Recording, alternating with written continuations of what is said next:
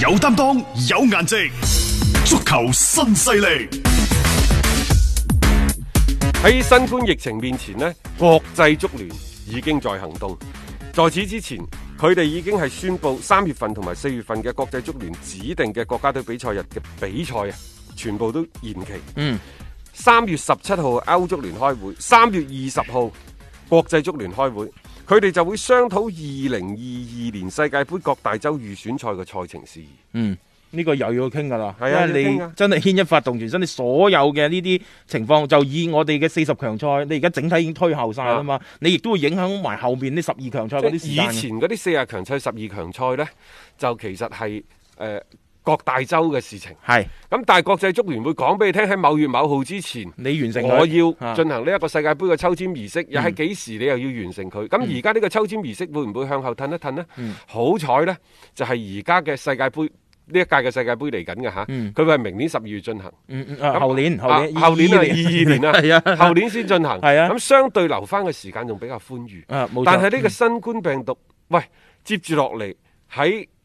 歐洲爆發完之後，馬上去到熱天，熱天就走咗噶嗯啦。但係大家知道。歐洲嗰度嘅熱天就等於係南美、南半球嘅冬天㗎咯 喎，係咪？啊咁而家呢個病毒有機會係成為一個呢，即係與人類共生嘅病毒，即係話佢會係周圍走㗎，嗯，係咪？你真係唔知㗎，防 不勝防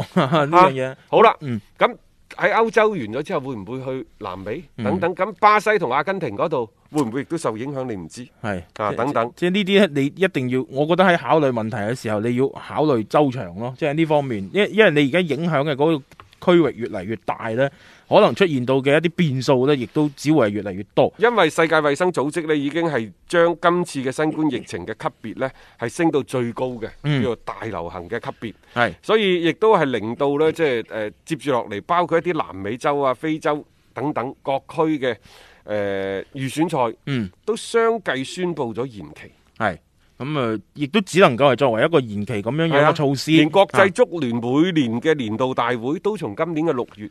推到九月，啊所以、嗯即係喺咁嘅大背景之下，各大洲嘅預選賽點樣做，能否確保到期時順利咁產生各大洲嘅決賽階段嘅球隊？嗯係啊，係真係需要坐落嚟協商㗎啦，真係需要 佢，因為國際足聯係一個非常之龐大嘅機器。嗯佢所有啲嘢呢，雖然你睇住而家會係誒仲有成年幾兩年嘅時間，但係所有嘢都會倒推倒推嘅，一環扣一環，一環扣一環。喂，大家唔好忘記，可能各大洲之間仲有一啲圍財賽啊、啊附加賽啊等等，你都係需要去做嘅。即係嗰啲嘅嘅比賽，你需要去將個時間更加快咁去明確咗落嚟，因為老實講啊，雖然話咗兩年嘅時間，但係本身國際足聯對呢樣嘅嗰個時間嘅安排已經係好緊嘅。每年大家自己數啦，真真正正屬於國家隊嘅比賽日本身就唔多。啊，有那麼七個咗緊，你而家已經係要起碼犧牲咗呢個嚟緊嘅呢個夏天嘅呢個比賽日。反正而家全部都停擺。係啊，咁你後邊就全部逼晒喺誒年底，甚至乎明年嘅一啲比賽日當中。因為而家呢個新冠疫情呢，已經影響到超過全世界一百三十個國家同埋地區，嗯有超過十三萬人感染咗㗎啦。嗯所以呢，其實國際足聯在此之前呢，都對即係誒走嚟走去、飛嚟飛去嘅球員、教練。等等，以及即係相關嘅工作人員嘅身體嘅情況呢，就感到擔憂。嗯所以喺做出最終決定之前呢，國際足聯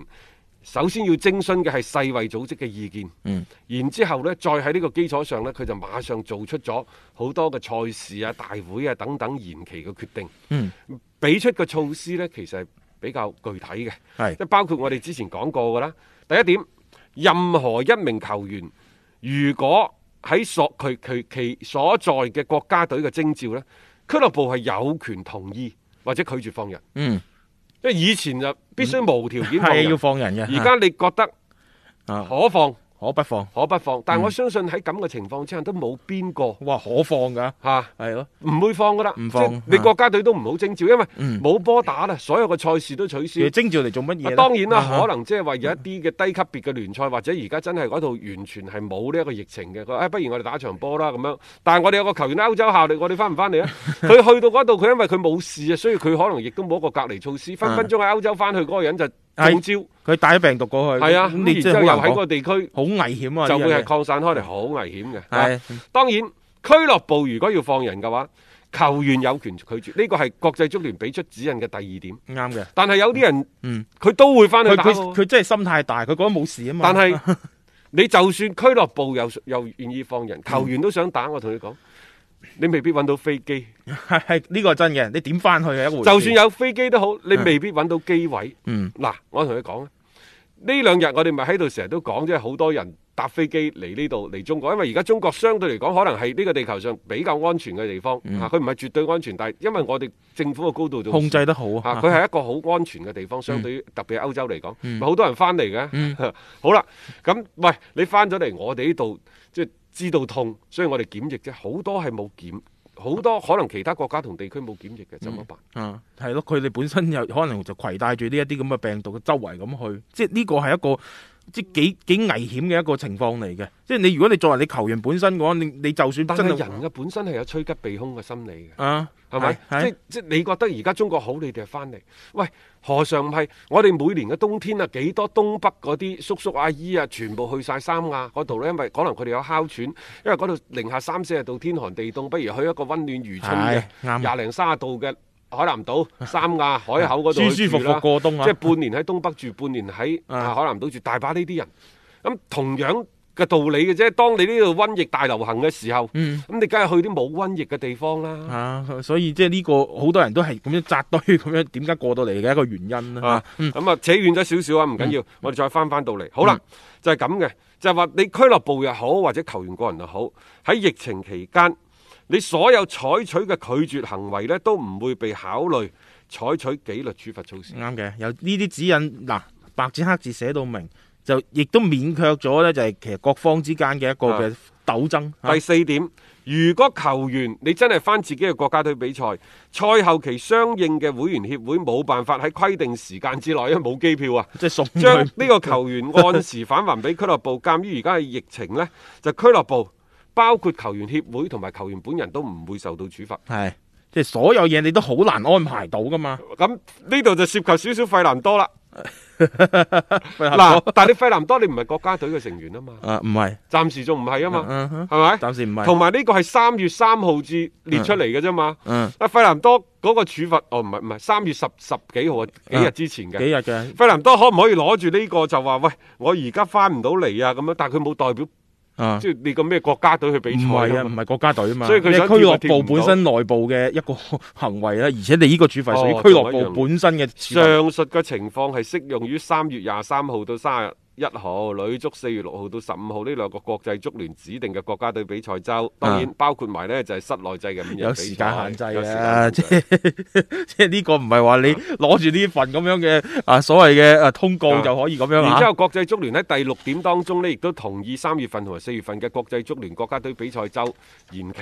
嚇，嗯即係各足協呢就可以根據情況組織友誼賽、熱身賽，亦可以唔組織比賽。唔嗯唔組織嗱㗎呢個啦，係從官方嘅層面呢。 係就將佢確定落嚟。之前你要推都係各大洲或者各個足協自自自己揸主意嘅啫。嗯但係你既然係足球協會，你就要受國際足聯嘅嗯業務方面嘅指導。即係呢個叫紅頭文件吧。嗯啊，即係即係將佢確確定咗先。嗯，啊而且有呢啲文件出到嚟嘅話，大家亦都有據可依咯嚇、即係所有嘅嘢，咁你既然國際足聯係有指引嘅，我哋就按照呢一個規矩去做嘅啫。而最後一點呢，就國際足聯亦都指出啦，正式嘅比賽一律取消。國際足聯呢，將會同各大洲足聯另行組織會議，商定接落嚟嘅比賽即係時就間。你頭先講嘅三月二十號咗緊啦，唉好頭好啊即係尾即係大家去坐低落嚟傾咯，因為而家呢啲事情你唔到你唔作出一啲嘅特別嘅處理，咁既然係咁啊，大家要。達到共識嚇，咁先能夠係將呢一啲嘅事情咧，好好咁樣去推進落去嘅。誒、喺三月份、三月底嘅呢一個所謂嘅國際比賽周咧，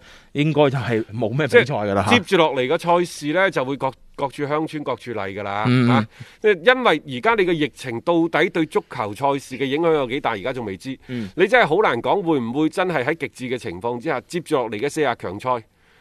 會唔會係、嗯即係單回合？啊嗯去到十二強賽再恢復翻呢，就呢一個主客制，好難講。你包括即係馬上殺到埋身嘅歐冠、歐聯，而家講啦，嗯所有嘅賽事好有可能就單回合進行㗎啦。嗯一係就抽籤，係啊抽到邊個好彩就邊個打主場。係啊但係呢個主場都有機會係空場作戰，係空場㗎啦。我覺得相對咁樣樣佢亦會公平都可啲。能係中立球場。嗯，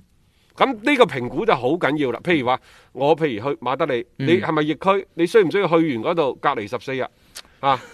係啊，我覺得揾一個大家都同一個地方嘅中立場會好啲，你就隔離一個方面嚟講都方便去處理但啊嘛。係你打完之後，你翻翻去需唔需要自我隔離十四日？要㗎，我覺得都嗯要。要咁接住落嚟嗰兩個禮拜又冇波打，咁打嚟做乜嘢？ 所以你知知而家啲球員三四日打一場波，所以即係話，你如果一決定咁樣做呢一樣嘢呢，你係涉及到一前一後計埋成個幾月嘅一個事情嚟嘅，即係對於個球員啊或者佢教練本身，不過呢，即係喺而家咁嘅情況之下，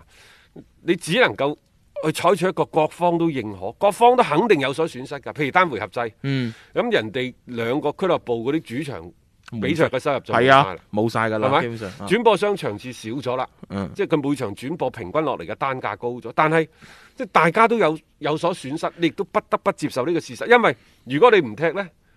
渣都冇。係冇錯啦。即係呢個時候就係睇下邊樣嘢呢，相對嘅損失係輕啲吓、即係冇咁重，大家就可以去即係做咗落嚟呢，起碼就唔會搞到話乜都唔做咁樣挺晒喺度，完全嘅一個虧損嘅情況。我哋啱啱所講呢啲呢，都要留待嚟緊嘅禮拜二。嗯，以及嚟緊嘅呢個週末，歐足聯嗯同埋國際足聯都會先後開會，就今後一啲賽事嘅安排、賽程嘅一啲嘅調整，做出最後嘅指引以及係決定。嗯，因為其實作為呢兩大足聯，大家都意識到，即係有啲問題殺到埋身，佢成為一個不可控制嘅因素。但係你只能夠呢兩權傷害取其輕，如果唔係一停呢，係啊一了百了啊。但係雞飛蛋打到期時真係乜都冇㗎。即係你唔係淨係睇而家噶嘛，你仲要睇以後噶嘛，你仲需要喺後邊嘅部署等等噶嘛，所以啦，一切就等待佢哋嘅一個開會，最終嘅落實啦，我哋就知道佢未來係一個點樣樣嘅安排啦。